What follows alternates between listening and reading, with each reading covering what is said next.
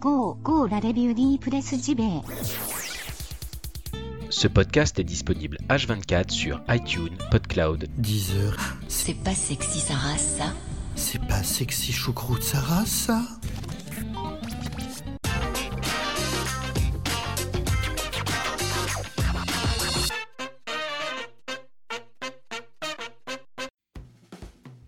Sommes le mardi 10 juillet 2018, bienvenue à la revue de presse JV, votre podcast quotidien qui vous parle jeux vidéo chaque matin.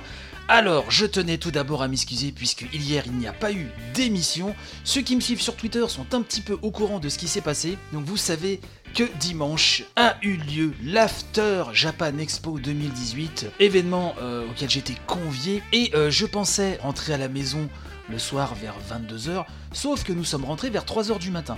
Donc pour l'émission, c'était vraiment impossible alors qu'elle était préparée, tout du moins au niveau textuel. Mais vraiment, j'avais une migraine pas possible, j'étais complètement claqué, donc c'était impossible. Donc j'espère que vous euh, me pardonnerez. Euh, je tiens à nouveau à remercier Fred, l'organisateur, parce que vraiment c'était une chouette journée et une chouette soirée. Du coup, on a revu tous les copains, les copains de Games Co, du podcast Level Max. Paul Cuisset est arrivé dans la soirée. Il y avait aussi ce bon Doug, Raphaël Guesca. Bref, on a passé un super moment. Bon, j'espère que vous allez bien, que vous êtes prêts à reprendre hein, le train de la revue de presse JV avec plein de news, plein de sujets très intéressants. D'ailleurs, sans plus tarder, il est temps de retrouver cette vieille amie, celle sur laquelle on peut toujours compter. Vous l'avez compris, je parle de la brochette de news. Allez, c'est parti.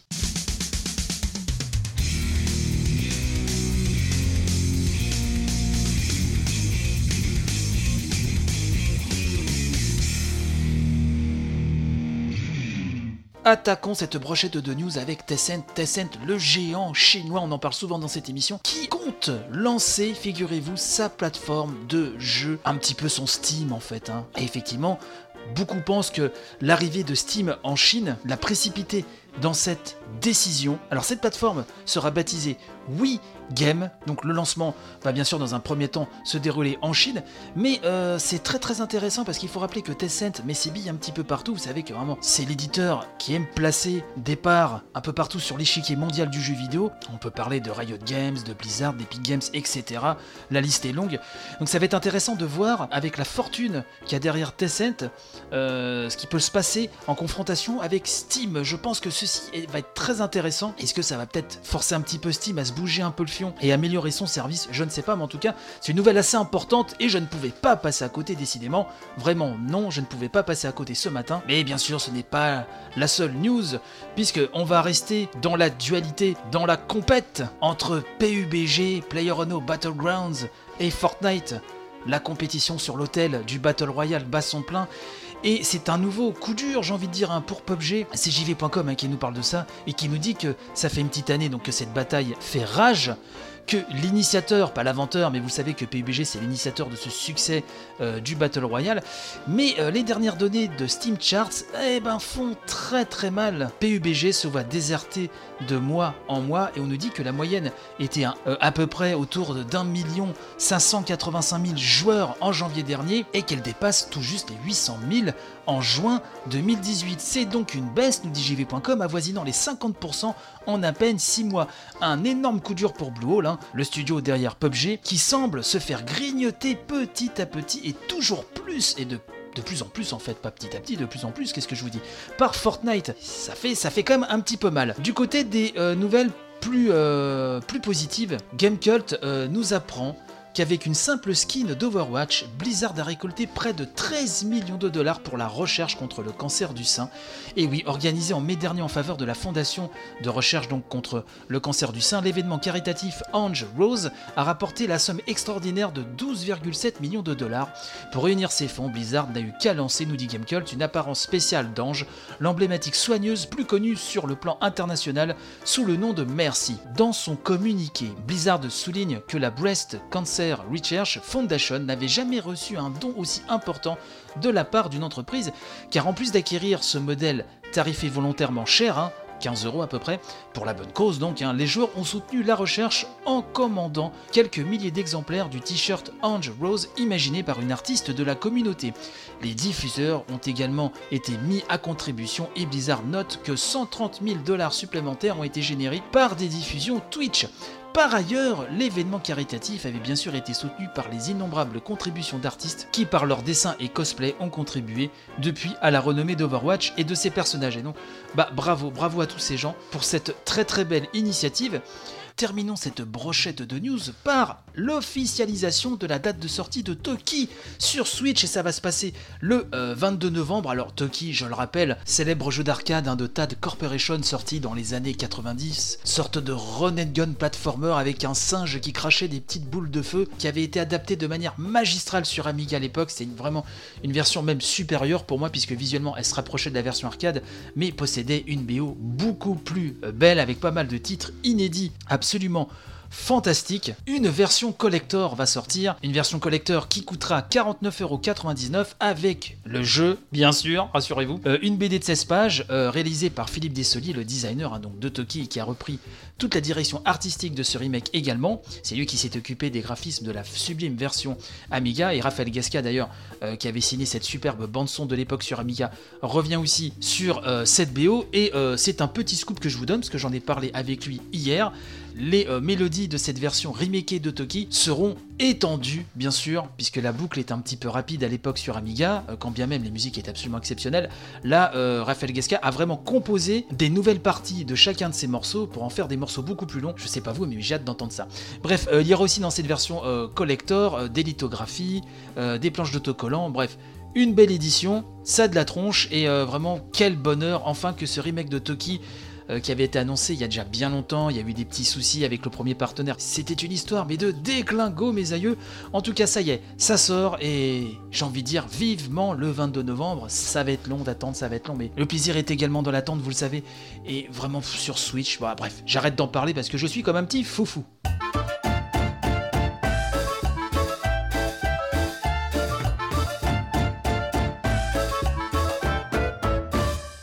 Stream, le futur Netflix du jeu vidéo? Rétro en streaming, voilà ce que titre Rom Game, l'excellent Rom Game, qui nous explique que pour revivre les sensations d'un classique de jeu vidéo, vous pouvez donc soit sortir votre vieille console du placard, soit chercher quelques émulateurs sur la toile. Ce à quoi je rajouterais les consoles mini. Mais bon, ça c'était la petite parenthèse. Bref, euh, le site nous dit que c'est là que la société britannique Antstream intervient en inventant le rétro streaming. Elle veut tout simplement, nous dit-on, nous faciliter la tâche en nous proposant des jeux rétro, vous l'aurez deviné, en streaming. Alors au catalogue, on a déjà plus de 1000 titres sous licence qui pourront être diffusés prochainement sur ordinateur, TV ou appareil mobile. Seule l'application et une connexion internet sont nécessaires. En échange d'une contribution mensuelle dont on ignore encore le montant, tous les jeux disponibles seront jouables et on nous annonce, en tout cas c'est ce que nous rapporte RomGame, que des nouveaux titres rétro doivent être ajoutés à la liste de façon hebdomadaire. Même si on ne sait pas grand chose, nous dit-on, de ce nouvel arrivant et qu'on ignore à ce jour la date de sortie de ce service, des partenariats avec des éditeurs tels que Data East, Gremlin, Bitmap Brothers, Rebellion ou Epix attestent du sérieux de la démarche d'Antstream. Enfin moi je sais pas vous mais ça titille un petit peu ma curiosité cette histoire. Alors on nous dit que l'entreprise est dirigée par Steve Cotten qui avait participé jadis au développement de la 3DO et que le monsieur s'est adjoint les services de Ian Livingstone en tant que président du conseil d'administration. Un homme plein d'expérience qui a tout de même fondé nous dit l'article, Games Workshop et qui a pas mal bourlingué chez Eidos. Alors si Antstream se montre performant au Royaume-Uni et que l'équipe relève les défis juridiques et techniques qui se présentent à elle, il se peut que cette bestiole arrive un jour chez nous. Mais mieux vaut garder la tête froide. Euh, alors je sais pas ce que vous en pensez. Je vous avoue que l'offre peut s'avérer intéressante si c'est pas trop cher et si ça marche très bien. Maintenant, le rétro qui euh, se met aussi au streaming, pourquoi pas? N'hésitez pas à me faire part de vos commentaires comme d'habitude. Hein, sur Discord, le compte Twitter, bref, vous le savez, tout ça vous ne le savez que trop bien.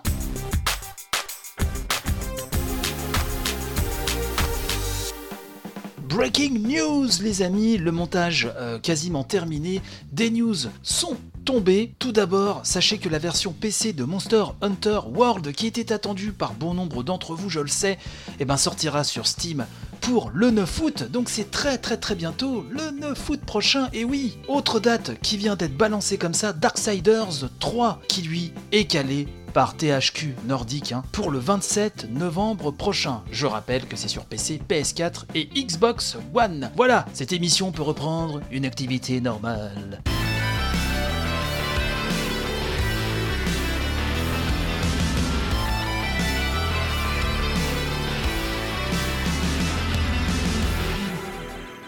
Ça se précise, hein, ça se précise pour Sonic Mania Plus qui sortira le 17 juillet. Alors vous le savez, soit en édition physique, soit en mise à jour si vous possédez déjà Sonic Mania. Mais pop, pop, pop, pop, pop, n'allons pas plus vite en besogne, on va faire le point.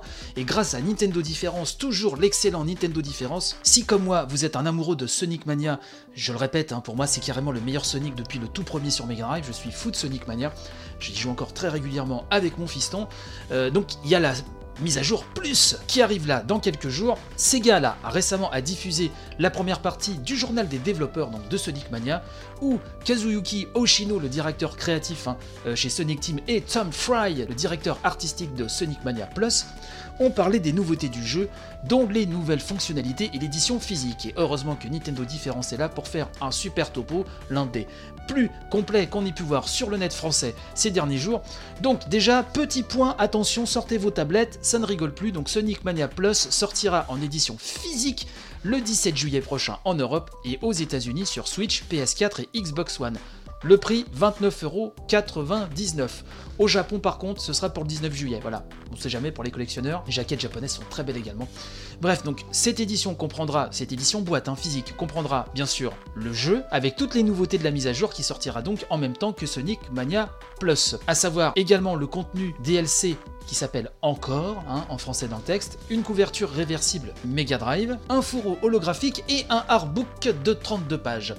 Concernant donc le pack DLC qui s'appelle Encore, il sera inclus directement dans Sonic Mania Plus. Pour les personnes, hein, nous précise bien Nintendo Difference, qui possèdent déjà Sonic Mania, il sera possible de se procurer hein, de ce pack de DLC pour 4,99€. En tout cas, ça devrait être le prix en France. Ça n'a pas été encore totalement officialisé, mais ça devrait être ça. Donc ce pack contiendra deux nouveaux personnages jouables, Mighty, le tatou et Ray, l'écureuil volant. Alors eux, ils étaient apparus pour la première fois dans euh, le jeu d'arcade Sega Sonic the Hedgehog, un jeu qui se jouait au trackball, qui est assez particulier, mais qui avait une, une belle patate. Hein. Il était sorti en 1993. Euh, on a pu les voir également euh, en caméo, nous rappelle Nintendo Difference dans Sonic Génération. Le pack offrira également donc, le mode encore qui permet de redécouvrir des zones familières avec quelques nouveautés comme des défis inédits et des modifications, par exemple euh, des différentes couleurs, des palettes qui sont changées dans les niveaux. Il sera également possible, nous dit-on, d'alterner entre les 5 personnages jouables lorsque l'icône du bouton s'affichera. Je fais une parenthèse, j'ai vu un, petit let's play de ces nouveautés, quelques minutes hein, sur YouTube. Vous avez carrément des, vous savez, les écrans donc qu'on détruit pour ramasser des options euh, dans Sonic. Là, euh, vous aurez des écrans qui vous feront switcher de personnage, un peu au hasard. Au moment où vous euh, détruirez cet écran, la tête du personnage qui apparaîtra à ce moment-là, et eh ben vous le dirigerez directement après. Tout ça, c'est un petit peu, ça apporte un petit peu de variété. je trouve ça très intéressant de pouvoir de, switcher comme ça, sans contrôler totalement le choix du personnage voulu, pouvoir switcher d'un perso à un autre comme ça en plein niveau. Je trouve ça très très intéressant. bref, retournons sur Nintendo Difference qui nous dit donc qu'il euh, n'y aura pas vraiment à proprement parler de niveau inédit. Euh, on nous dit que les modes compétition et contre-la-montre seront mis à jour également. Hein, ils permettront de s'affronter jusqu'à 4 joueurs et de jouer contre les fantômes en contre-la-montre. Et ça, ce sera une mise à jour gratuite qui sortira en même temps que cette édition Plus. Alors, je ne sais pas vous, mais moi j'ai super hâte euh, de voir ces nouveautés. Alors c'est vrai que je suis le premier à me moquer des Shitty Friends de Sonic, mais quand même, reconnaissons que Mighty et Ray sont pas les plus dégueulasses, ils sont même plutôt mignons. Ils sont apparus finalement assez tôt et je les inclus pas dans, la période surtout quand les Sonic 3D euh, euh, sont arrivés ou d'autres Shitty Friends sont arrivés à, foison, à foison et, qui étaient vraiment parfois un peu dérangeants. Euh, ceux-là ont plutôt une bonne gueule. D'ailleurs, si vous avez des enfants qui aiment bien Sonic, l'univers de Sonic, Sonic Mania en particulier, allez sur YouTube, hein, regardez les épisodes de Sonic Mania Adventure. Pour l'instant, je crois qu'il y a 5 petits épisodes, ça dure quelques minutes, c'est très rigolo, c'est assez bien fichu, ça reprend le design de la présentation animée de Sonic Mania justement. Il n'y a pas de texte, les personnages ne parlent pas, pas besoin de, sous-titres, etc. Les enfants comprendront, c'est super rigolo, c'est super bien fait, c'est plein de références pour les plus vieux euh, d'entre nous, c'est très sympa à regarder également. Donc euh, là, on se regardé euh, ce midi avec le fiston, on a bien rigolé. Donc je vous le conseille également. Donc voilà, j'attends cette édition Plus avec grande impatience et vraiment, si vous n'avez pas encore eu l'occasion de jeter votre dévolu sur Sonic Mania, si vous aimez bien, en tout cas les vieux Sonic, c'est vraiment une pépite. C'est juste fabuleux. Voilà, je m'arrête là, je pourrais en parler des heures.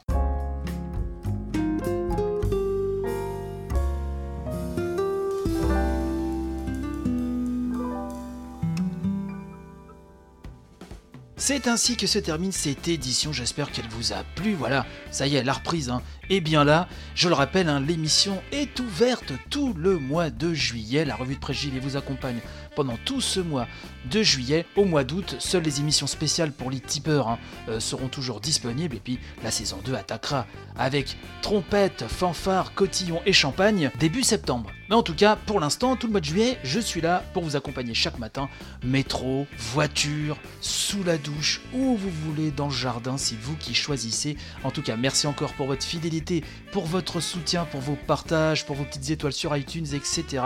Ça fait vraiment chaud au cœur. Et puis, bah, je vous dis à demain donc, hein, panache et robustesse pour la journée. Vive le jeu vidéo comme vous le savez. Portez-vous bien. Et donc, à très très vite. Allez, bye bye.